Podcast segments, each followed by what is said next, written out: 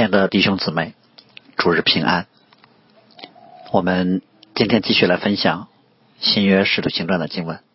啊。今天分享的经文是在使徒行传的第十三章第一节到第三节。我们在分享之前，先一同来祷告。荣耀全能的天父，我们感谢你，敬拜你，因为你在你的教会中所设立的旨意。是可颂赞、可喜乐的。愿我们这归在你名下的子民，能满心明白你的心意，知道你在教会当中的带领，并乐意照着你所显明的道路直奔，好得你在天上为我们所预备的奖赏和福乐。愿一切的感谢、荣耀、全能、尊贵都归给你。祷告奉我主耶稣基督的名。阿门。好，我们今天开始分享《使徒行传》第十三章的内容。我们知道，从五旬节圣灵降临到耶路撒冷教会的创立啊，到一直到第十二章啊，希律对于耶路撒冷教会的逼迫啊，雅各的被杀，彼得离开啊，随着十二章。啊，结束的时候说，保啊巴拿巴和保罗办完了攻击耶路撒冷的事情，就带着马可从耶路撒冷回到了安提亚。那我们看到的啊，就是其实这一句话啊，就已经表明，在上帝的福音扩展计划当中啊，福音扩展的重心从耶路撒冷教会开始转移到了安提亚教会，而整个使徒行传。啊，从内容上也的确可以分成两个大的部分啊，一到十二章呢是一个部分啊，然后十二章的结束是第二个部分啊，一到十二章这个部分可以看为是啊耶路撒冷在啊福音在耶路撒冷犹太全地和撒玛利亚啊这个地区的啊扩展的阶段，而从第十二章到结束呢，可以看为是福音到地级的扩展阶段啊，前一个阶段是以耶路撒冷为中心啊，以彼得为主要人物。啊，后一个阶段呢，是以安提阿教会为中心，以保罗为向外邦宣教的主要人物。啊，只是呢，我们看见啊，福音扩展的第一个阶段啊，很快就完成了，而福音扩展的第二个阶段，也就是福音传到地级的这个阶段，从起初安提阿教会开始，直到今天，还在持续进行当中。我们其实现在正处在福音传到地级的过程中，所以今天的圣徒。既是当初使徒保罗宣教工作的成果啊，也可以看为啊是保罗的同工，正和起初神所差派的巴拿和保巴拿巴和保罗他们一样，一同承担着福音传到地界的使命。那我们今天分享的这三节经文呢啊，就主要记录了福音啊要传到地级，在教会当中啊差派宣教的开始，记录了新约。教会历史上啊，第一次宣教差派是怎么来进行的？那我们下面就从三个方面主要来分享啊。第一个就是啊，神所预备好的教会的带领同工啊。第二个就是啊，他们在教会当中的进食服饰啊。第三个内容就是圣灵啊对他们讲话。那我们先来看啊，在教会历史上啊，第一次。宣教差派的教会啊，安提亚教会。陆家在记录这个教会向外邦世界啊，就像啊外邦的啊地区去啊开始宣教的时候，首先是以对他们这个教会的同工的带领团队的介绍。啊，当然介绍这个团队的时候呢，啊特别先说明啊他们是在教会当中啊被称为是先知。和教师啊，关于这两个职分呢，啊，我想先知的职分在旧约主要是上帝启示的那个领受者，然后呢，先知将他从上帝所领受的再宣讲给啊神的百姓听，而他们对于以色列人，就是旧约的先知对以色列人最重要的宣讲内容就是悔改和复兴的信息啊，就是他们都是。啊，得罪神的，他们需要悔改；而神最终给他们预备了真正的救主。所以复兴的预言主要是指向了神将来啊为神在属灵意义上的百姓已经预备了一位真正的救主。而在众多的旧约先知当中，我们曾经说过最特殊的就是施洗约翰，他作为旧约先知的最后一位，跟其他的先知不同的地方在哪儿呢？就是其他旧约的先知都是在信心当中领受和宣讲的，唯有施洗约翰，他是亲眼看见了弥赛亚，他指他指着道成肉身的耶稣向以色列人做见证说：“看呐，神的羔羊，除去世人罪孽的。”啊，这是旧约的先知啊。那么新约时代的先知呢，在啊使徒行传当中呢，其实主要有两类啊，一类是主要是说预言的。啊，比如说像雅加布啊，他曾经就到过安提阿教会啊，并在安提阿教会里面啊就预言啊，说将来会有大的饥荒，然后让安提阿教会的啊弟兄姊妹们开始预备啊如何来帮助啊在饥荒当中受很大影响的耶路撒冷教会。雅加布后来也啊预言过保罗会在耶路撒冷啊会遭遇捆绑和监禁。这是一类啊，当时新约时期的先知。另一类在教会当中的先知啊，很像旧约的先知，就是从神有直接话语的领受。只不过新约的先知职分呢，或者新约的先知恩赐呢，啊，跟旧约的先知所领受的内容啊会有不同。新约这个时候的先知呢，因为都是在啊，基督已经道成肉身、复活升天之后这个时期的，所以呢，他们所领受的啊，都是关于救恩真理的内容。因为当时的啊新约圣经还没有汇集成书呢，所以神在啊初期的教会当中，就像兴起旧约先知那样啊，在教会里面赐下啊特别的话语恩赐，来造就神的教会。啊，这也是保罗在他的书信当中多次说过的啊，做先知讲道的恩赐。所以在新约啊教会当中啊，就是在新约的初期教会当中啊，如果说一个人是可以做先知讲道，其实更侧重的呢啊，是指这个人有从上帝而来的圣灵所赐的啊属灵的一种恩赐啊，他更多不是在指一种职分。那如果说啊，新约的先知恩赐侧重在从圣灵直接有话语的领受。那么教师的这个恩赐啊，或者说啊教师这个职分，更侧重在把已经宣讲出来的真理啊解释教导给教会的会众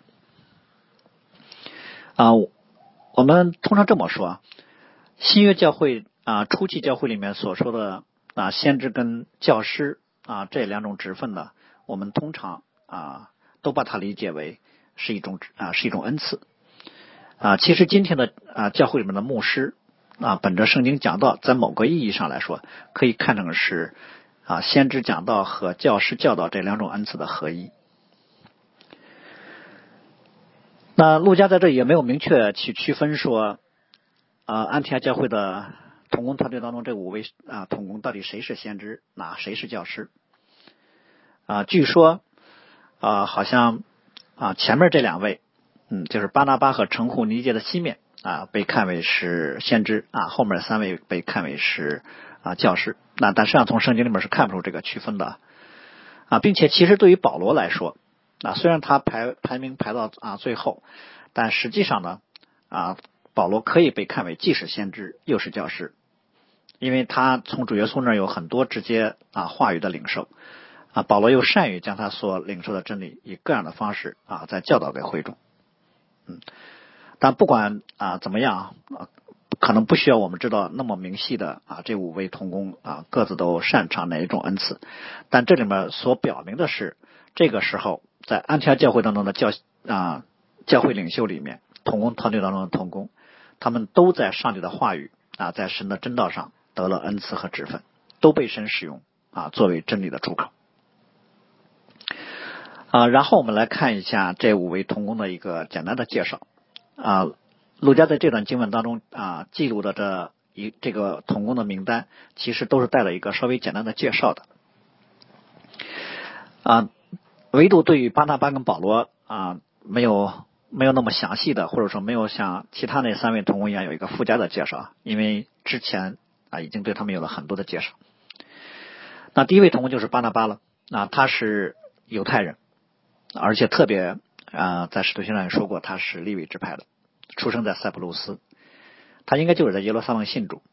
信主之后呢，啊就啊把自己的田产卖了。啊，拿给教会来供给有需要的弟兄姊妹。所以圣经对他的评价是：这巴拿巴原是个好人，被圣灵充满，大有信心。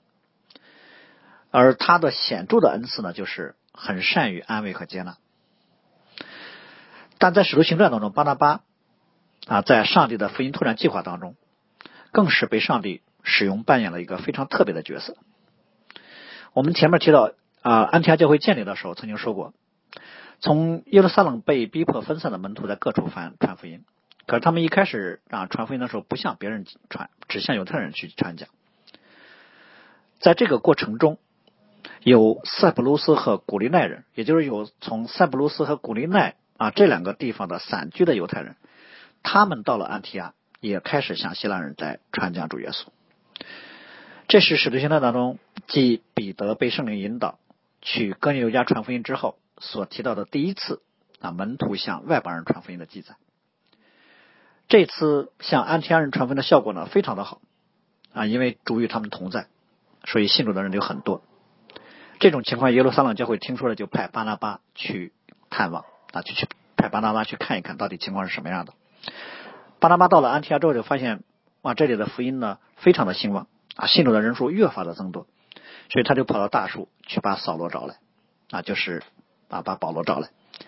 然后一同牧养啊，这个在当时的世界当中啊，可以排名在第三的第三大城市的教会啊。我们简单说这个过程是为了说明什么呢？那我们必须要说，耶路撒冷教会派巴拿巴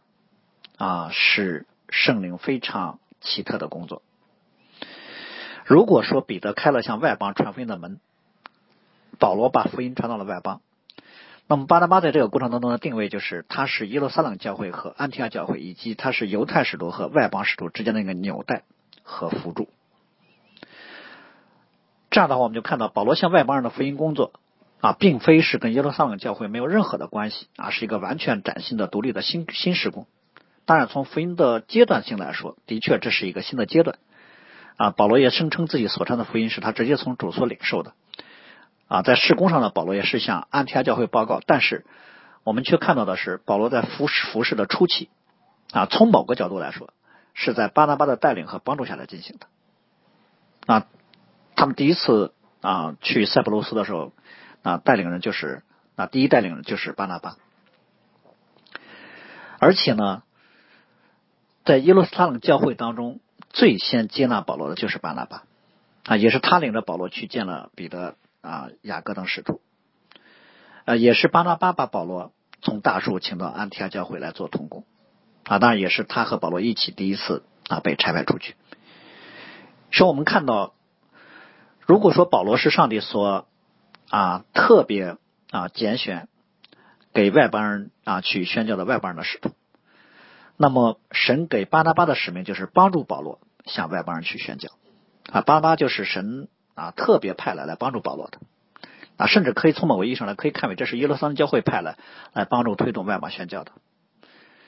所以我们就会看到啊，在神的啊工作当中，神真的是照着每一个人独有的特点啊恩赐给他们有服饰的讲解。那第二位同工呢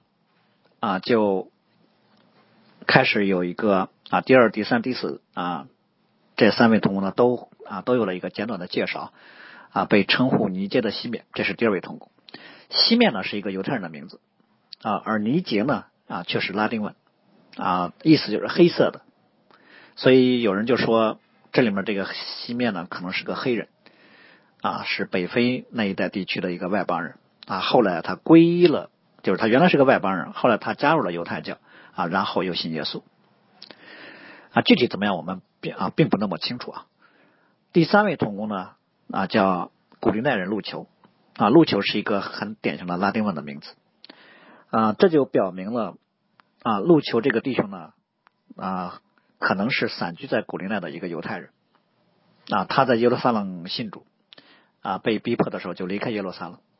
有很大可能呢，他就是啊十一章当中所说的那个突破了福音指向犹太人传讲的界限，率先向安提亚的希腊人去传福音的那一位古利奈人啊，如果是的话，那古利奈人路求呢，应该就是安提亚教会建立的那个初创者之一。呃，第四位同工呢，被称为是与分封之王希律同样的马念。马念是一个犹太人的名字啊，就说明马念是一个犹太人啊。而这里面的这个希律呢，被称为是分封之王，所以呢啊，就不是指着前面逼迫教会被虫咬死的那个大西律的孙子西律亚基帕一世，而是指大西律的儿子西律安提帕。过去在啊皇家啊，或者说啊等级很高的那些权贵之家呢。主人家的孩子呢，从小一般都有一个或几个同龄的那些啊仆从或者说奴隶啊，也是跟他年龄差不多的孩子啊，跟他在一块玩啊，负责照顾陪伴主人的孩子一块长大。那长大之后呢，因为从小在一起，这种幼年的友谊就成为他们彼此非常信任和忠诚的纽带。所以，同样的这些啊孩子们虽然是啊仆从啊。就是是仆人啊，但是是可以被依重、可以被信任啊，可以成为主人非常可靠的亲信助理的。所以马念这个人，从某个角度来说，可以把他看成是当时的权贵阶层啊。那最后一位就是第五位，就是保罗了。呃，保罗圣经对他的记记载呢啊很多啊，简单的总结保罗的啊身份的话，就是他是希伯来人所生的希伯来人。啊，是贝安敏支派的啊，出生在外邦的大树啊，生来就有罗马的国籍，却从小拜在犹太教著名的律法师加马列的门下受教啊。他也是一位对律法严格持守的法利赛人，曾对教会啊有很多的逼迫，但是在抓啊在去抓捕圣徒的路上被大光所照，就归信主耶稣，蒙召做了外邦人的使徒。好，这就是我们看到的啊，这个时候啊，安提阿教会的啊带领团队啊五位同工。我们从这个非常简单的同工名单当中啊，可以看出有几个方面的信息。第一个呢，就是这个时候安提阿教会起主要带领作用的领袖就是巴拿巴啊，第一同工。因为无论是从属灵的成熟度，还是对于外邦人信主的开放心态，以及啊，他是从耶路撒冷母会所派来的，那这个身份啊，都决定了巴拿巴在安提阿教会当中的那个属灵影响力。那第二点呢，我们可能要留意到，啊，这五位同工呢，啊，都是犹太人啊，不管他们生来在血统上是犹太人，还是后来加入犹太教的啊，啊他们都算是犹太人。啊，这个很好理解，因为福音一开始就是从耶路撒冷犹太人开始的，所以安提阿教会虽然是一个外邦的教会，但是教会建立之初的领袖。啊，天然的都是犹太人，但是我们要留意到一点，这五位同工虽然都是犹太人，但他们却有一个共同的特点，那就是他们都有外邦的背景。比如巴拿巴是生在塞浦路斯，那尼杰呢可能原本就是一个外邦人，那路球呢是北非古利奈散居在外邦人当中的犹太人，啊，马涅从小与以东人啊在王宫里面同养。那保罗虽然是希伯来人所生的希伯来人啊，但是他出生地是在。啊，外邦的哲学中心啊，当时的城市啊，在大树，而且他生来就是一个罗马人，所以我们看到，正是他们有这样的背景，使得他们虽然都是犹太人，但是他们对于外邦人比较开放啊，他们对于福音的广传，对于福音向外的拓展啊，比耶路撒冷的那些犹太人啊来说啊，他们的内心啊是开放的。啊，甚至如果要是从背景上来说，谁对外邦人啊宣教啊更加的不能接受呢？应该是保罗啊，因为他毕竟曾经是对律法严格持守的法利赛人。但是保罗确实在这五个人当中被上帝特别拣选出来，特派成为外邦人的使徒。啊，第三个方面我们要留意的，通过这个名单，其实啊这个名单已经有一些暗示，就是如果从各自的背景来看，这五位同工呢啊虽然都是犹太人。但是啊，他们各自的背景差异却非常的大。我们会看到他们来自不同的地方啊分属不同的社会阶层啊，他们有啊不同的教育背景啊，甚至他们背后啊在性格特点和恩赐方面各有不同。其实这一点从后面巴拿巴跟保罗之间的冲突啊就可以看出来。所以这个时候，安提阿教会的这个同工团队啊，跟耶路撒冷教会一开始就由使徒所构成的那个带领团队来比的话，是完全不同啊。相比耶路撒冷教会带领团队那种整齐、那种同志来说，安提阿教会的带领团队，他们的每一位同工啊，都很啊有啊各自的特点啊，差异性很大啊，感觉像是从各处啊神啊拼凑而成的。但是这个名单放在这里，却告诉我们。他们却能够在一起同心合意的配搭同工来侍奉神，所以他们彼此之间的信任和接纳程度，其实跟这份名单所暗示出来的他们啊彼此之间的差异啊相比的话，是应该令人惊奇的。所以我们说他们这个组合呢，是出于神格外的工作和美意，就是要借着他们这一批人成就神向外邦宣教的伟大的工作。这就像保罗。啊，曾经说过的一句话，在上帝的教会当中，被圣灵充满之后，就可以不分希利尼人、犹太人、受割礼的、未受割礼的、化外人、西古提人、为奴的、自主的，唯有基督是包括一切，又住在个人之内。在保罗说啊这句话之后呢，其实，在格罗西书的经文里面啊，保罗继续说的是：我们既然是上帝的选民啊，圣洁蒙爱的人，那么我们彼此就要存。怜悯、恩慈、谦虚、温柔、忍耐的心。倘若这人跟那个人之间有嫌隙，啊，总是要彼此包容、彼此饶恕。安提阿教会能够被上帝使用，成为新约教会历史上第一个拆传宣教的教会啊！啊，从他们同工团队的构成就可以知道，他们虽然如此不同啊，却能够如此的和睦啊、和睦和合一啊，他们就啊，他们彼此之间的关系。就已经见证了啊，基督在他们中间，就已经见证了他们是以基督的爱来彼此相待的，就已经在这里面显明了带领同工生命品格当中的怜悯、恩慈、谦虚、温柔和忍耐。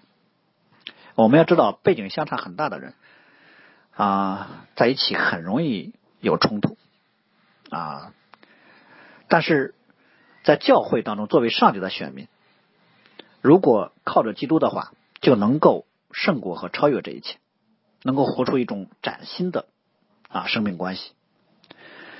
所以，对于一个教会来说，如果教会的带领同工团队在和睦这个方面啊跟世人一样的话，总是起冲突啊，总是常常猜忌。一方面显明我们没有彼此之间以基督的爱来相待啊，另一方面，其实这样的团队呢就很难啊一起配搭更多的被神来使用啊，即使。能够配搭在一起，可能在很多事情上都是貌合神离的。啊，不要说被圣灵引导啊去做神更大的工作了，平时可能能够来啊和睦相处都是一种奢望，因为教会可能会有很多的精力都会耗费在怎么去平复、恢复这种血气和彼此征战等的关系了。一个教会的带领团队，唯有合一，才能够更深的啊更大的被神来使用。好，介绍完他们这个啊同工团队之后，我们来看他们在教会当中的服侍的情况。啊，侍奉主就是这个团队带领教会，或者说啊，其实所有的教会啊都是啊在侍奉我们的神啊，这是一个教会唯一和全部啊应该做的事情。啊，我们要留意的就是“侍奉”这个词在这里面啊，它主要的意义呢。是一个在公众层面上的服饰啊，在旧约啊，也就是说在啊希腊文的啊骑士译本当中呢，这个词呢就是指啊祭祀和利未人在圣殿当中的服饰。所以这里面的侍奉主呢，是指安提阿教会啊整个教会整体的教会生活当中的各种施工啊，比如说教会当中的敬拜啊、讲道啊、祷告啊等等施工。这个这个词在这里面只有啊这一句。啊，给人的感觉很平淡，但实际上呢，它所透露出来的是，这是教会在地上理所当然要做的事情。甚至说，这个词语呢，就是这三节经文当中的要义。因为作为一个基督徒而言，在认识上帝之后，啊，我们的生命、我们的生活，那都已经归属给基督了。所以在广义的角度而言，基督徒在地上全部的生活都是在侍奉神。所以信仰对于基督徒而言，并不是生活当中的某种补充啊，或者点缀，不是在忙完了自己的工作、自己的家庭、自己喜欢的事情之后，哎，拿出一点时间来来侍奉主，不是这样的。啊，基督信仰的特点是，生活当中的一切都基督化了，啊，生活当中的一切事情都是跟信仰有关的。所以这里面当提到侍奉主的时候，我想首先其实指向的是一个人内心啊对于上帝敬拜和奉献的心智，所指的就是我们的内心完全被更新，所做的都是为了上帝啊。当然理想的情况下是啊没有一点个人的私心的掺杂啊，对于神所呼召、所喜悦的事情，我们充满了热情啊，充满了投入的精力。所以，对于啊一个基督徒来说，啊，我们平时说话都是为主来说话的，吃饭都是为主来吃饭的，连睡觉都是为主睡觉，工作也是为主工作的啊，做任何人都是为主的啊，这就是这里面所说的啊侍奉主啊这个词的含义。所以我们啊所说的侍奉主啊，首先是指向了一个人的内心啊，还没有指向一系列在教会当中所做的事情啊，以及在生活当中啊对于上帝的侍奉。第二个层面才是在各种具体的事物上啊，对于啊是对于属灵事物的投入，或者说在具体的事情之上，一个人呢可以借着啊与人为善，借着在家庭当中的服侍啊，借着在工作当中的尽心啊，来显明出对于上帝的服侍。在这一系列的事情当中，教会生活从某个角度来说。构成了一个基督徒在地上生活的中心和标志啊，一个啊，一个认识上帝啊、信主的人，在教会当中的啊和众圣徒在一起的时间啊，以及所做的事情，不应该成为他啊生活当中的一个微小的部分，或者是他啊一点点的点缀。我们知道，可能常常有人把基督徒的生活啊，就基督徒个体的生活在地上啊列了一个次序啊，家庭、教会、工作。啊，这样看起来好像已经很属灵了，因为毕竟教会排到了工作之前啊。实际上，我们也知道，在今天啊，能够把啊教会生活排到工作之前，已经是很不容易的事情了。但实际上，如果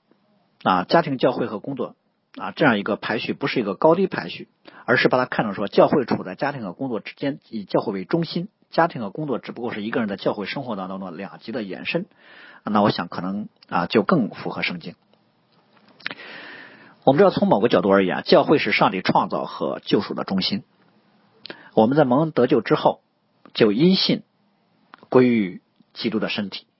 也因此在地上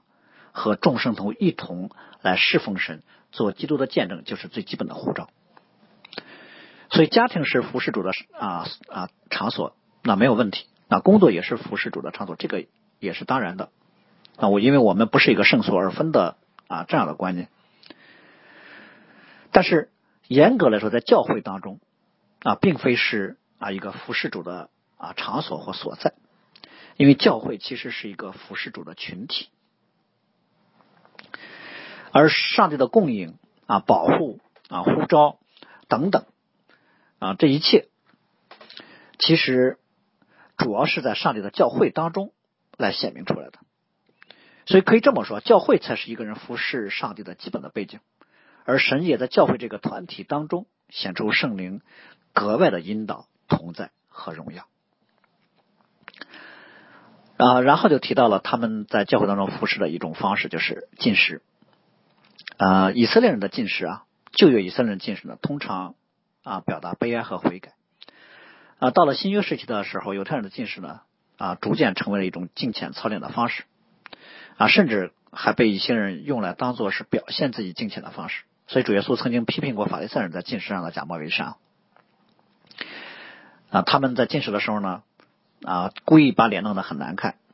然后故意让人看出来啊，他们是在进食啊。所以主耶稣说，你们如果这样的话啊，就已经得了别人当别人称赞你们的时候啊，就已经得了奖赏了。所以你们进食不应该那样啊，应该要梳头洗脸。因为进食所表达的主要是在上帝面前的刻苦己心，啊，表达的是对于上帝的寻求，以在一段时间之内啊，禁戒身体从外界获取食物，来表达我们对于上帝心意和能力的全心专一的寻求。当然，这不是像小孩子跟上帝啊对上帝的要挟说，你要不答应我的要求，我就不吃饭啊，这也不是一种法术啊，进食不是一种法术啊，好像说一进食。啊，过去啊神不听的，现在神就听了啊；过去神不答应的啊，现在一进食神就答应了啊，不是这样的。主耶稣确实也说过啊，在面对某一类的啊征战的时候，如果不进食啊，我们就不能胜过。但是这正是在表示激烈的属灵征战当中，借着进食祷告啊，所求的目标是有从上帝而来的坚定和刚强的信心才能去得胜。所以，如果只是表面上不吃东西，啊，心里所想的都是啊各种乱七八糟的事情啊，所做的也不是祈求祷告啊，这样的进食啊没有任何属灵的益处，反而会给自己招致很多的亏损。啊，事实上呢，我们可以这么说：一个人如果他能保持自己常在一个属灵的高峰，信心非常的坚固，对上帝的心意也清楚明白啊，不一定需要进食啊啊，只是呢，对于我们来说啊，在身体复活之前。依然还处在老我和这个衰残的身体当中，我们生命还有很多的不完全，所以进食呢，作为一种操练，就提醒我们人活着不是单靠食物，那是靠神口中所出的一切话啊，是一个非常好的方式。所以呢，进食其实所表达的是我们在上帝面前的谦卑和顺服，所表达的是我们除神以外，并不寻求任何世上的力量和聪明，我们单单的仰望主啊。我们也表达的是，我们知道我们的软弱，知道我们的有限。我们知道没有主的帮助，我们什么都不能做。所以这个时候的安提阿教会的进士呢，啊，我想一方面啊，他们不是为自己的罪在悲哀和悔改啊；另一方面呢，也不是为教会当中某一个特定的危机来寻求上帝的怜悯和帮助啊。他们这个时候进士呢，可能就是从犹太传统当中所衍生出来的啊一种日常对于上帝心意和能力寻求的操练方式啊。当然，进士可以是为罪。啊，也可以是为啊重大的危机事件去求恩典啊，啊，但是啊，至少在这里面，安提阿教会的进食呢，啊，可能更多的是一个啊在敬虔上寻求上帝的方式啊，他们借着进食把自己从世界分别出来啊，借着进食的操练来胜过啊自我和自己的肉体，也训练啊顺服的心智和属灵的敏锐。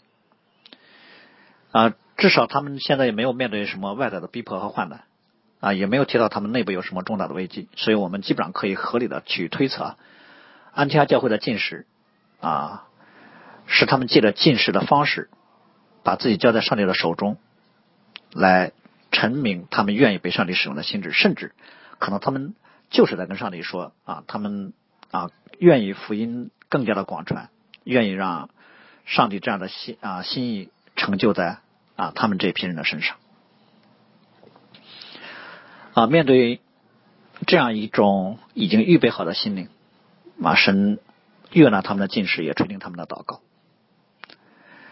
嗯，他们也可以听见圣灵对他们引导的声音。啊，当然我们知道，啊，这并不表示说上帝的工作是起源于他们的进食，啊，上帝自己是一切圣功最初的发起者，但是。上帝重要的工作在交付给人之前，神也的确会以各种方式来预备好人心。啊，今天比如说借着我们在家庭、在工作啊，在面对外在的处境啊，面对教会内的服饰，面对彼此肢肢体之间的关系等等很多方面啊，神来预备神合用的器皿。一个人在小小事上忠心，在大事上才能忠心。所以很多时候其实不是圣灵不对我们说话，而是我们的内心还没有做好。来顺服圣灵引导的预备，一个人如果不愿意顺服啊，他是听不见圣灵感动的声音的啊。甚至即使上帝的心意其实已经很明显了啊，对于不顺服的心灵来说，可能也会视而不见。对于重大使命的承担，更是上帝可能需要很长时间的磨练和预备啊，把人心里面的血气和属世的东西都啊炼净到某一个程度之后，神的心意才能够显明出来。啊，另外这里面也没有说圣灵的声音是怎么让他们听见的啊？是像摩西当年曾经在荆棘的火焰当中啊，看见异象，听见神说话的声音，还是说像萨摩尔小时候啊晚上睡觉的时候听见上帝呼召他的声音吗？那我想可能很大概率不是这样的，很可能是安提阿教会的同工内心有一个从心里面啊，而不是耳朵听见，而是心里面有一个从圣灵来的感动，甚至很有可能是啊，只是透过某一位同工被圣灵感动啊，然后在聚会的时候他就把他里面所啊领受给分享了出来。所以圣灵可能是透过某一位的分享啊，然后其他人听了之后啊，有同样的感动，一听就能确信啊，他们心里面的感动和说话的这位同工所讲的是一致的。啊，也就是说，圣灵的工作很可能在这个时候是在很多人心里面同时来做工啊，整个教会同感异灵啊，这里我们就看到能够同感异灵被圣灵充满的那种美好啊，他们能够在一个合一的性质当中。啊，一同领受圣灵同样的感动和带领啊，他们彼此之间就不会因此而又产生分歧啊，再产生啊讨论啊，甚至争论啊。第二个呢，我们要看到圣灵的感动在这个场景当中非常的清楚，甚至都具体到了人名啊，为啊为圣灵去差遣巴拿巴和保罗。啊，其实，在今天的教会当中，圣灵在很多的时候对于教会的带领的模式啊，或者本质就是这样的。当，有一个大家都能看得见的需要或者负担或者方向的感动的时候，啊，教会的同工或者在一个啊更大的层面会和大家一起来祷告寻求。啊，如果需要的话，啊，甚至会宣布啊进食祷告。然后在某次聚会的时候呢，某位同工就将自己内心的领受啊分享出来，然后其他的同工呢心里有同样的感动。那么教会基本上就可以确定，这是神的灵在我们中间对这件事情的带领和心意了。啊，大概的模式啊，其实安提阿教会呢啊，这一次蒙圣灵的啊感动和引导啊，就是这样一个模式。当然，具体的教会啊，面对具体的事情可能会有啊不同的方式啊啊，比如说我们大部分在寻求上帝心意的过程中，会有很多的啊沟通交流啊，有讨论，有投票，甚至可能会有不同的意见啊，会。有搁置，会去等待等等，啊，不是所有的教会都像这一次安提阿教会这样啊，有如此合一清晰的领受啊。我们应该说，安提阿教会在这里面所展现的是一个被蒙圣灵引导的典范啊。这是一个教会在面对上帝重大又特别使命的时候，被神格外给恩待了啊，被神预备到了这样的一个地步。而后续的教会啊，在寻求上帝的心意的过程中啊，或许可能也会有这么典型的这种。啊，这种方式，但更多的可能会有一个寻求辨认确定的过程。但是，我想原则上是没有问题的，就是有侍奉主的心智的预备，然后有在祷告当中的迫切的寻求，然后就有在合一当中的领受。啊，我们要特别留意的是，陆家在这里面用圣灵说这个表达啊，虽然我们刚才说啊，很可能是某一位同工心里受了感动。而不是他们耳朵听见了什么声音，但是呢，用圣灵说这个表达呢，是为了强调一件事情，那就是差派谁出去宣教，这不是安提阿教会的同工们啊讨论商议出来的一个结果啊。神是不是可以透过这样的方式来显明啊上帝对很多事物的处理和带领呢？当然可以，但是即使是那样，在本质上，一个事情的最终的结果，或者一个教会对于某一个事情的决议，也不是教会对这个事情啊有什么样的决策权。而是教会借着某种方式，把神在教会当中带领给宣告出来，啊，或者说借着教会对于上帝心意的啊清晰顺服在上帝的心意当中。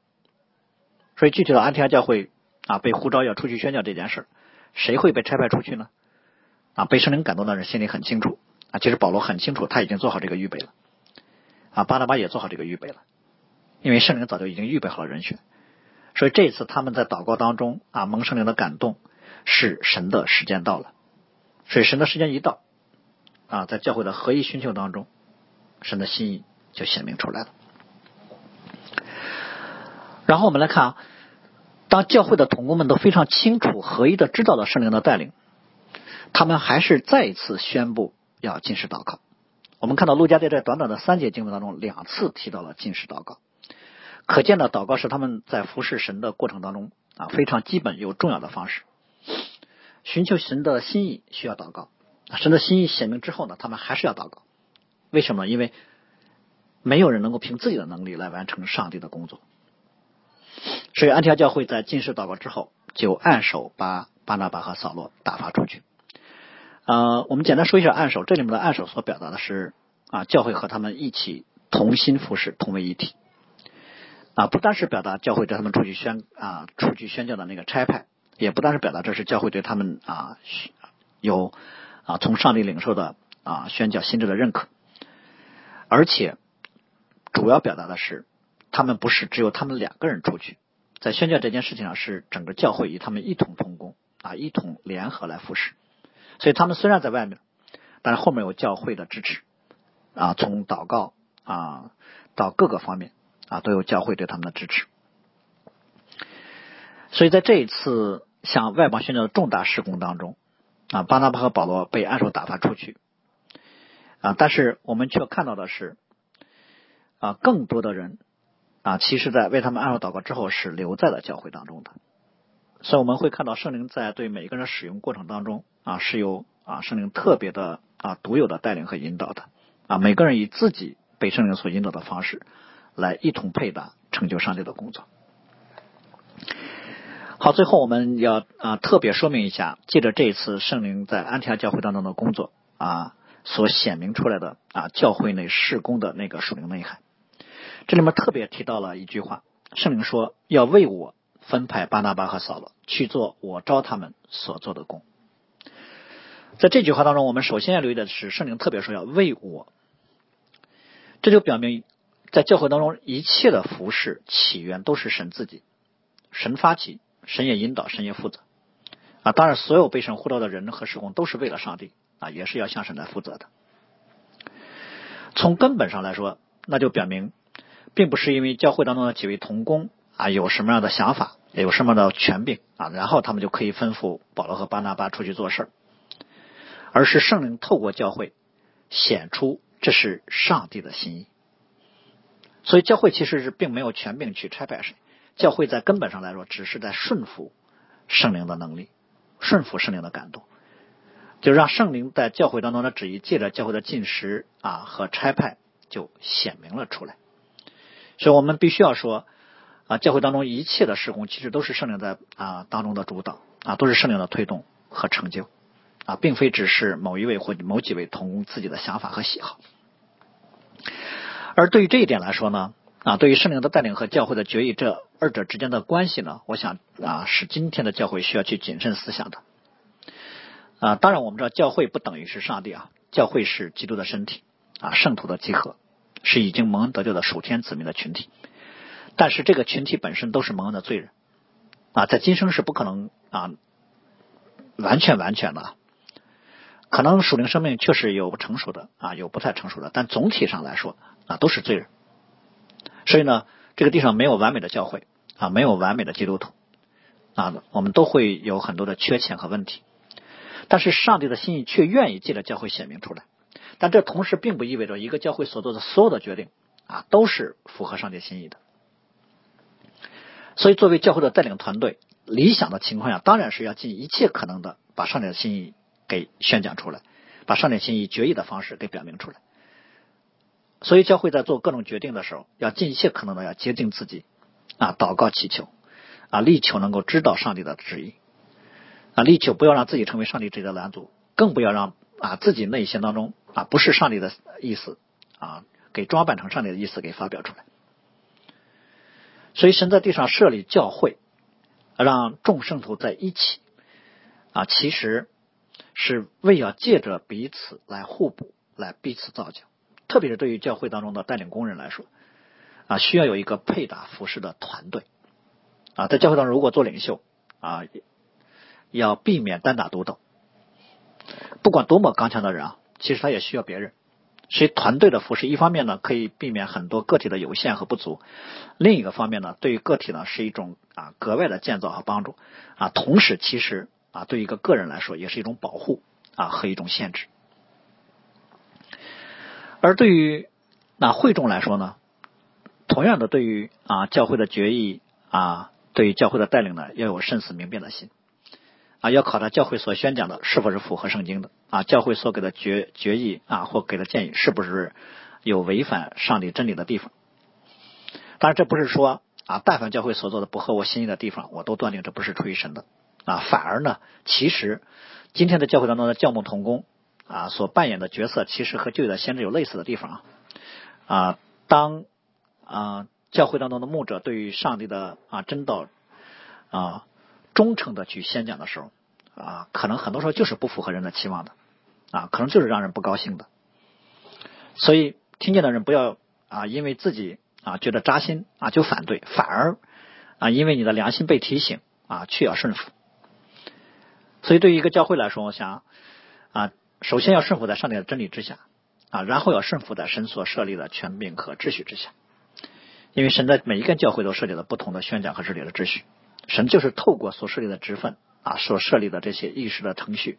来显明出神对一个教会的带领的。所以，如果啊，对于很多事情有不同的看见啊，不同领受的地方呢，我想好的解决的方式就是照着秩序来沟通啊，来寻求啊，把沟通的过程也看成是自己去寻求啊和贴近上帝心意的过程。啊，其实对一些事情呢，有不同的看法是非常正常的。啊，很多的时候其实不是一个真理上对与错的问题，而只是对于信息了解的程度和视角的不同所造成的。那或者说是在智慧层面的不同考量所造成的这种情况啊，我想主要是去沟通，而不是啊要去啊改变啊要去说服，要把自己的意志啊贯彻进去。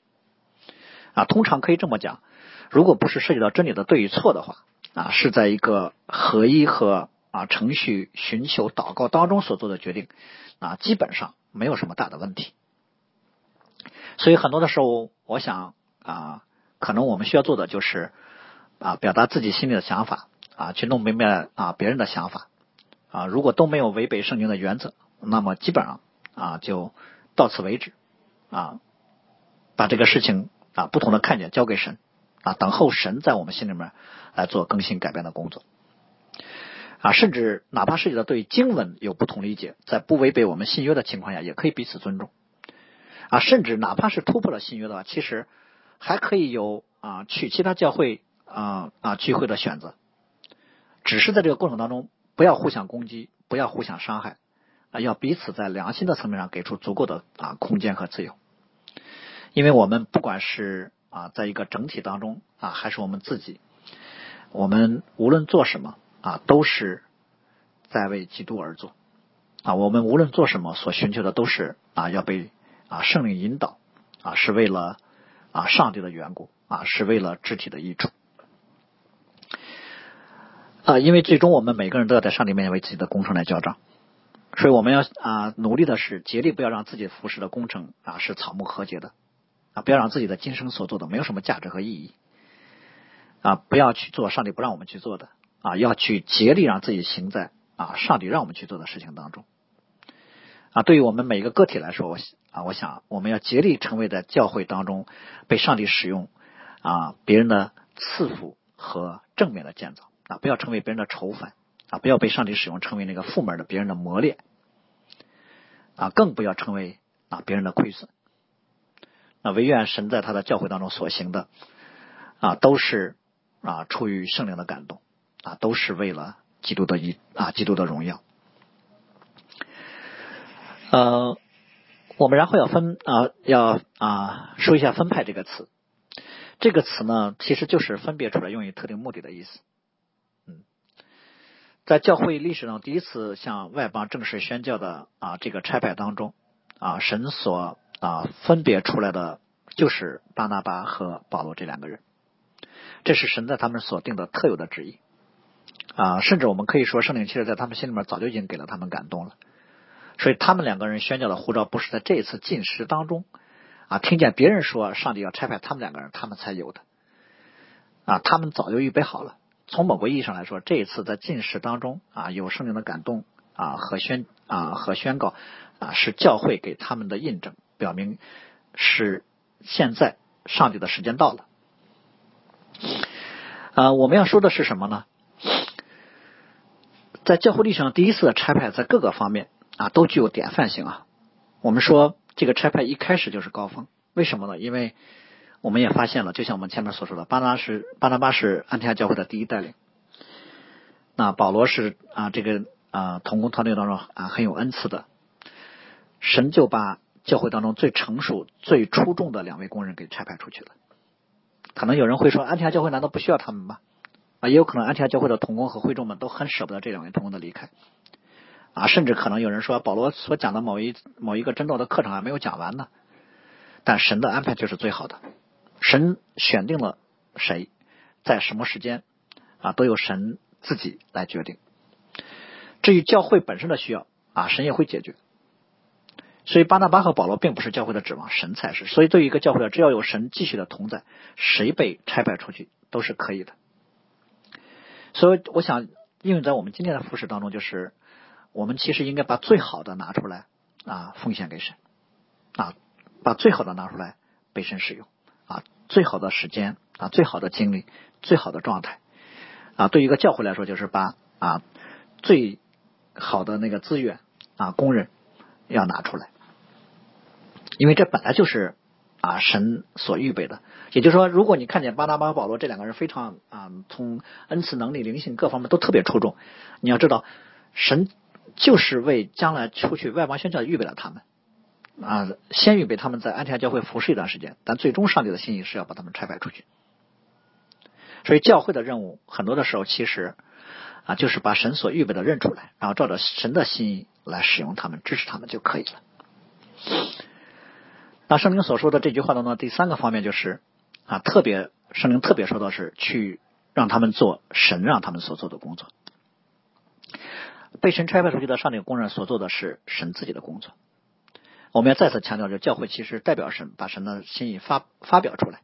然后给他们提供支持，也提供监督。所以，对于差派出去的工人呢，我想教会从祷告啊，从他们属灵生命的啊状况啊各个方面的建议，以及经济等各个方面。啊，给予他们支持，同时呢，啊，也要关注啊和监督，啊，看他们是否在服饰当中啊出现了问题，偏离了神的真道。那比如说，其实后面十五章里面耶路撒冷会议啊，就是在解决有人对于保罗在外邦宣教施工的质疑而召开的。而对于被差派出去的工人呢，啊，也应当尊重教会的秩序和权柄，啊，不能认为说我是神所差派的。所以呢，我做什么事都自行其事，不需要跟任何人沟通，不需要跟任何人商量，不需要向你报告，也不需要向你负责，啊，只要我想做的就是神所带领的，你必须支持，你要不支持就是不支持神的工作。我们要从安提阿教会看到，上帝的工作不是只感动一个人，而是感动很多的人，啊，当然主要就是上帝工作不是只感动你，同时也感动神的教会，神在教会里显明对于上帝工作的指引和印证。所以就像一个人不能自行宣告说，哎，神让我来做牧师。啊，除了他之外，再也没有一个人有这样的确信。所以，对于教会对于服饰职分的认证，可以这么说，是最最重要的认证。啊，对于其他施工的认证，啊，教会依然处在一个重要地位。就像这次安提阿教会的拆派一样，神事先并没有先给巴拿巴跟保罗让他们两个人先说什么啊，让他们站起来说神感动了我们要把我们拆派出去，而是上帝感动了教会的其他的啊同工啊，借着整个教会的同工团队。啊，把他们给拆派出去的。好，我们最后简单的总结就是，啊，在这一次安提阿教会啊福音拓展的工作啊，或者说这次的福音拆派啊宣教拆派的工作当中，我们看到了他们跟耶路撒冷教会呢啊就有很大的不同。耶路撒冷教会啊福音的扩展呢，不是由教会发起的一个有计划的宣教施工，而是圣灵借着逼迫所推动的。啊，一个自发的事故。而安提阿教会的这次的福音拓展啊，却是圣灵所主导的啊另一种的模式。也可以说啊，这个模式就成为了后面后面啊历史历代教会所推动宣教常用的一个模式啊，就是在教会的层面正式的差派宣教士，有计划的去宣教啊，表现为圣灵有合一的感动啊，有对于上帝心意专心的寻求啊，然后爱手差派。所以我们会看到，差派一个人出去宣教，并不是一个个体的事情，而是一个教会整体的施工。一个人里面有从圣灵来的感动，做好了预备，圣灵也感动教会啊，教教会当中的同工啊，也作为啊作为印证，然后整个教会一同在宣教的工作上有份。所以最后呢，我想为啊保罗晚年写给提摩太的两节啊经文啊书信当中的两句话啊来作为今天正道的结束。保罗曾说：“我感谢那加给我力量的我们的主耶稣基督，因他以我有忠心，派我服侍他。”啊，随后是保罗对上帝的颂赞：“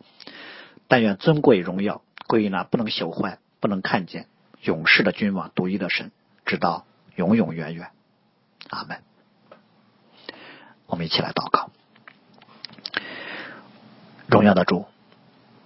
我们再次在你的面前献上我们的感恩和颂赞。因为你不但将你儿子显明在我们心里，你还乐意将更多的心意向我们显明，